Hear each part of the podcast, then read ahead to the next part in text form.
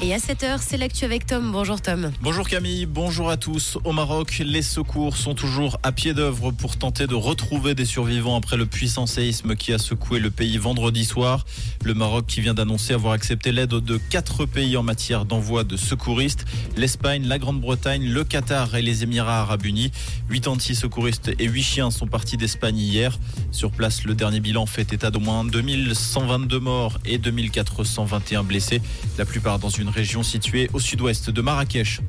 Ce week-end, les défenseurs du loup ont donné de la voix à Lausanne. Une centaine de manifestants s'est réunis à la Riponne, répondant à l'appel de 10 organisations de défense du grand prédateur.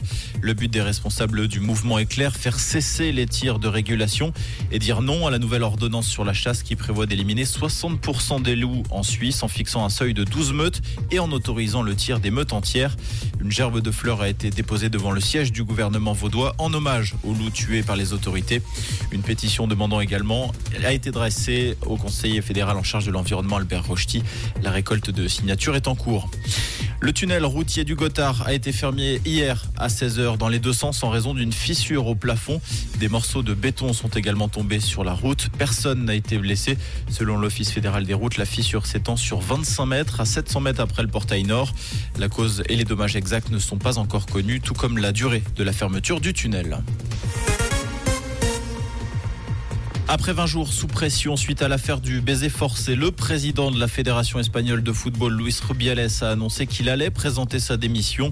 À propos de ma démission, oui, je vais le faire. Oui, parce que je ne peux pas continuer mon travail, a-t-il déclaré hier dans un entretien à la télévision britannique.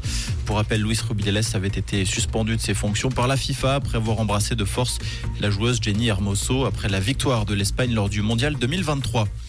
Affluence record pour la 31e édition du Chant du Gros. Près de 42 000 personnes ont assisté aux trois soirées concerts du rendez-vous jurassien.